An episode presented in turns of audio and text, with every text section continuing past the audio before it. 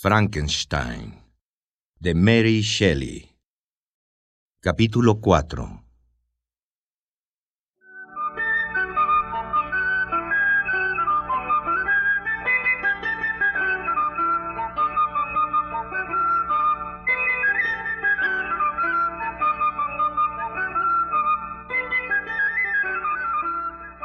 Aquellas habían sido las primeras personas que habían despertado en mí el deseo de parecérmeles. El trato amable que se prodigaban entre sí, su suave comportamiento me habían impresionado. Yo hubiera querido unirme a ellas para ser un miembro más de su familia. Y sin embargo, sufrían. Pensaba que si seres tan magníficos podían ser desgraciados, resultaba lógico que yo, tan imperfecto y solitario, lo fuera más todavía. ¿Por qué una gente tan bondadosa podía llorar? ¿Qué significaban aquellas lágrimas? ¿Era dolor? ¿Cómo? Si parecían perfectos, poseían gracia, gentileza, una delicada complexión. En cambio, qué horror había experimentado yo al ver mi propio rostro reflejado en el agua. Retrocedí asustado, incapaz de creer que aquella faz fuese la mía. Mis hijos y yo hemos sufrido mucho, así que nos gustaría ayudarle. Hay miles de pequeños hechos que daban testimonio de la excelente disposición de ánimo de aquella gente. Por ejemplo, un día el hijo apareció muy contento con la primera flor blanca que había asomado a través de la capa de nieve que aún lo cubría todo.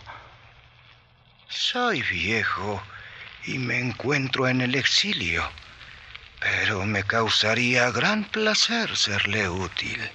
Y ahora estaba a punto de acontecer un milagro. Acérquese. Le contaré. ¡Qué buenos sois! De vuestros labios he escuchado por primera vez en mi vida palabras de aliento. Aunque fuerais un criminal, os ofrecería ayuda.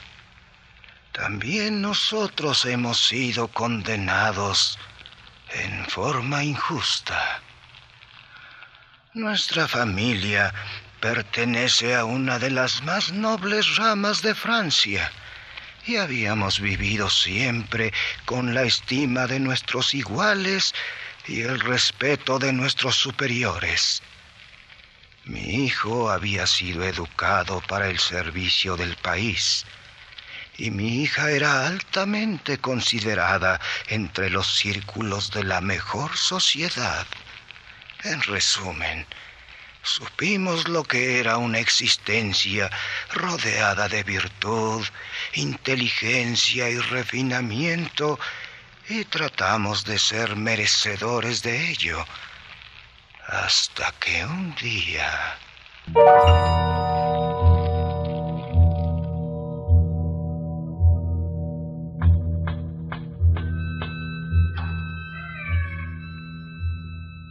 ¿El caballero de la C? Soy yo.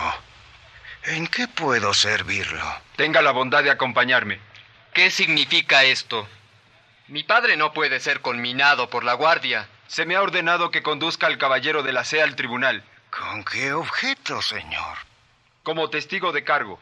Tengo órdenes asimismo de que si el caballero de la C se negara a acompañarme, lo conduzca bajo orden de arresto. Esto, esto es un desacato.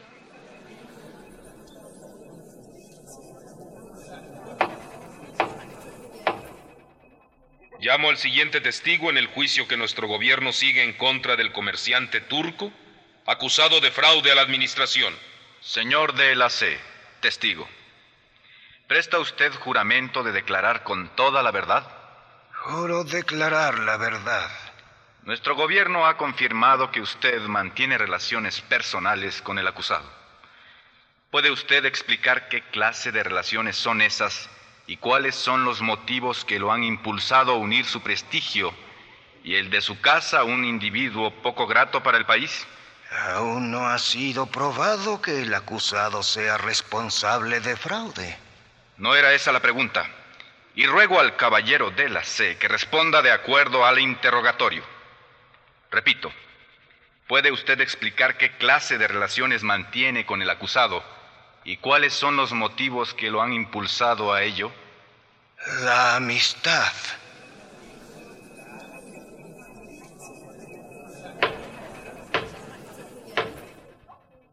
Conozco al inculpado desde hace varios años, pues con frecuencia ha sido mi huésped. Su conducta irreprochable, su honorabilidad hasta ahora sin tacha y las muestras de afecto de que ha dado constantes pruebas hacia mi persona y mi familia me han determinado a brindarle mi consideración personal. Otros testigos afirman que entre usted y él se han establecido lazos mucho más firmes que los de su pretendida amistad.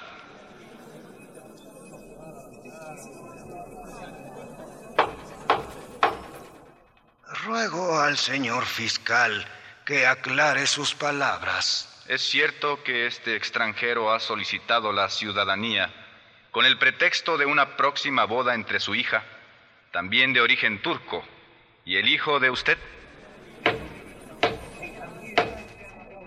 No estoy al tanto de la solicitud de nacionalización, pero en efecto hay una boda concertada entre mi hijo Félix de la C y Safí, la hija de mi amigo. Pido al señor juez que considere como prueba fehaciente de la culpabilidad del acusado su deseo de legalizar en Francia una estadía que únicamente redundará en daño para nuestra nación. Me parece absolutamente injustificado que el señor fiscal relacione una situación de carácter íntimo y familiar con cualquier asociación delictuosa. Estoy en mi derecho y reclamaré daños y perjuicios en contra de este tribunal. El caballero de la C puede retirarse. No obstante lo evidente de tal clase de acusaciones injustificadas, las pruebas en contra de mi amigo se fueron acumulando y aunque toda la sociedad de París ardiera de indignación, el comerciante turco fue acusado de fraude y enviado a la cárcel, según se decía públicamente, por el delito de pertenecer a otra religión y por haber reunido riquezas que sobrepasaban las de algunos acaudalados negociantes franceses. Desafortunadamente para nosotros, mi hijo Félix había tomado providencias para que su futuro suegro escapara de la cárcel, con la idea de no perder a Safí, su prometida, tanto como de reparar por sus propias manos la injusticia cometida por las autoridades de Francia. Su osadía nos habría de costar muy cara. El turco desapareció misteriosamente de su celda. Félix lo condujo a él y a su hija a través de Francia hasta llegar a Lyon.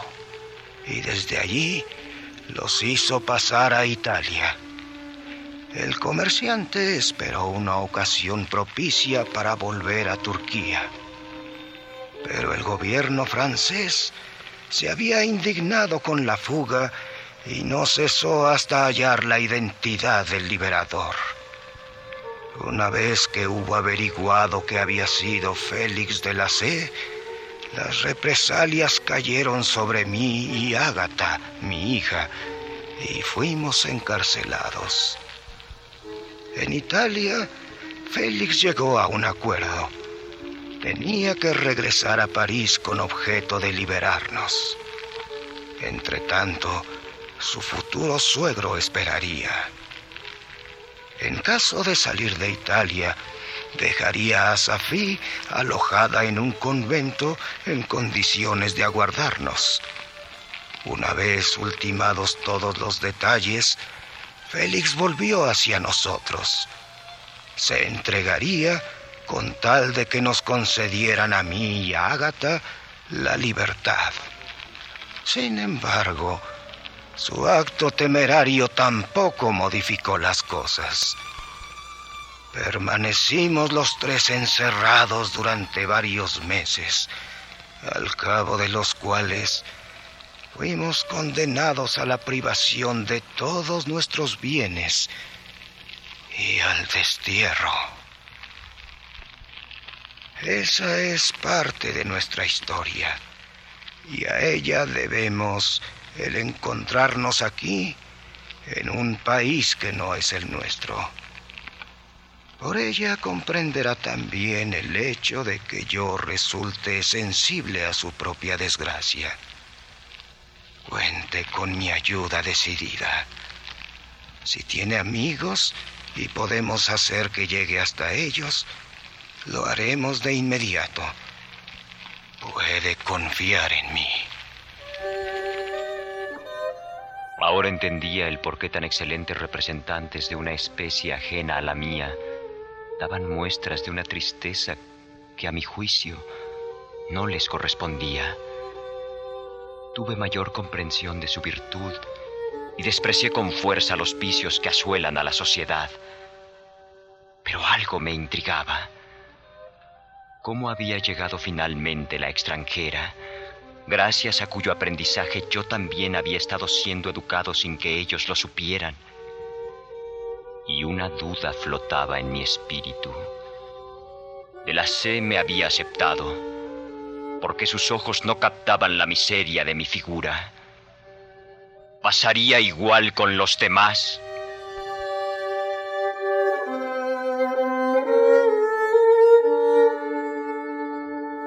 ¿Escuchas?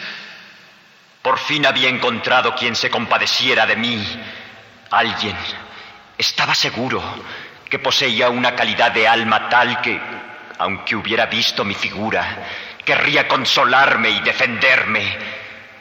Pero, ¿y sus hijos? ¿Me aceptarían?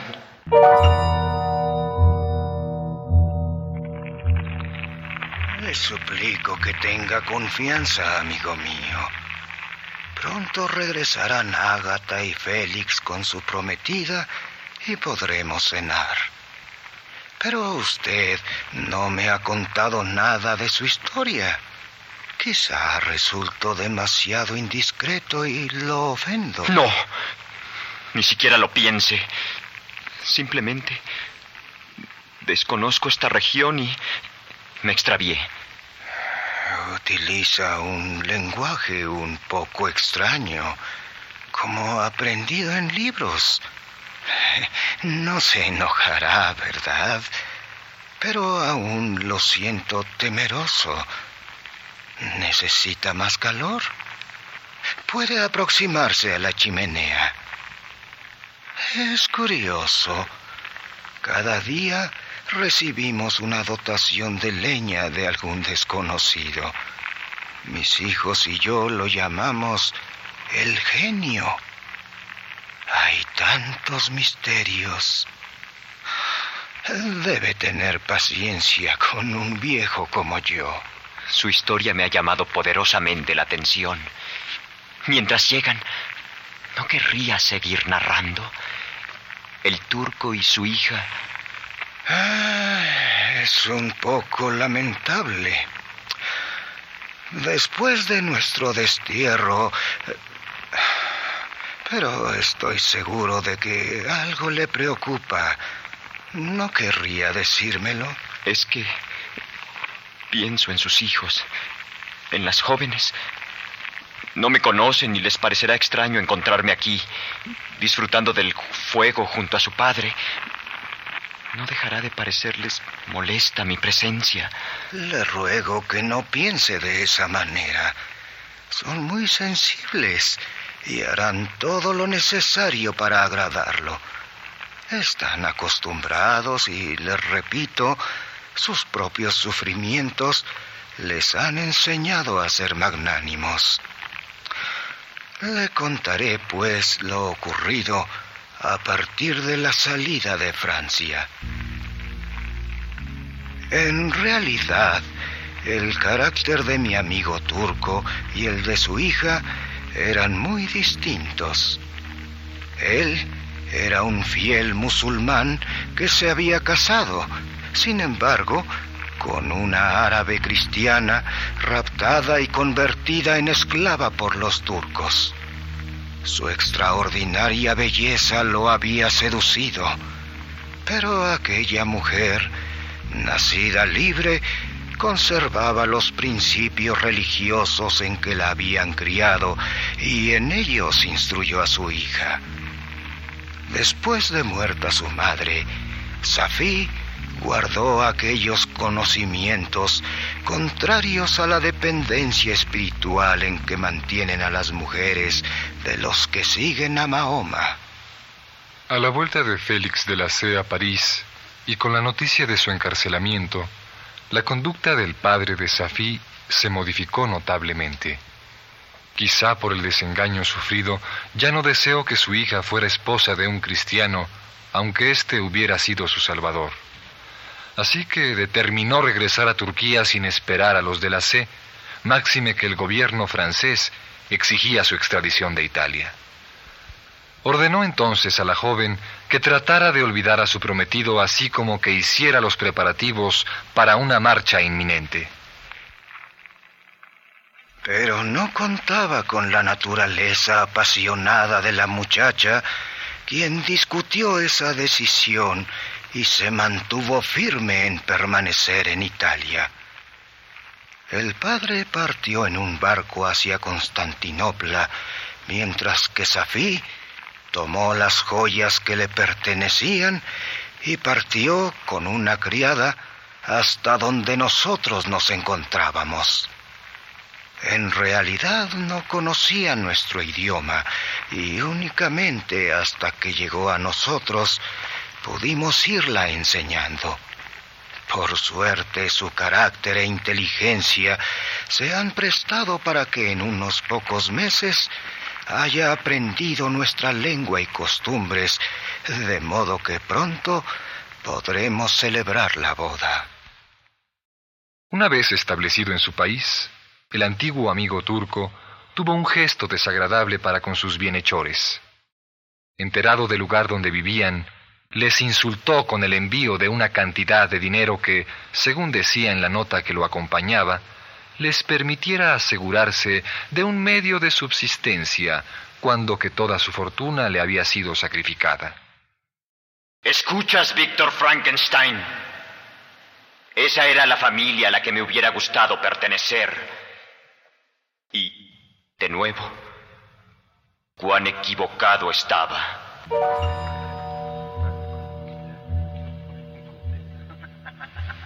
Parece que vienen. Los escucha. Salvadme, salvadme. Vos y vuestros hijos son los amigos que busco. No me dejéis solo ahora. Aunque fuerais un criminal. De rodillas os lo imploro. No me abandonéis. Buen Dios, ¿quién sois? ¡Asesino! ¡Asesino! ¡Monstruo! ¡Deja a mi padre!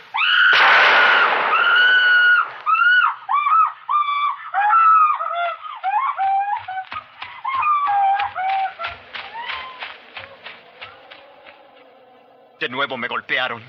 Aunque el anciano se aferraba a mi cabeza y me escondía con su cuerpo, ellos me asaltaban con estacas y fusiles.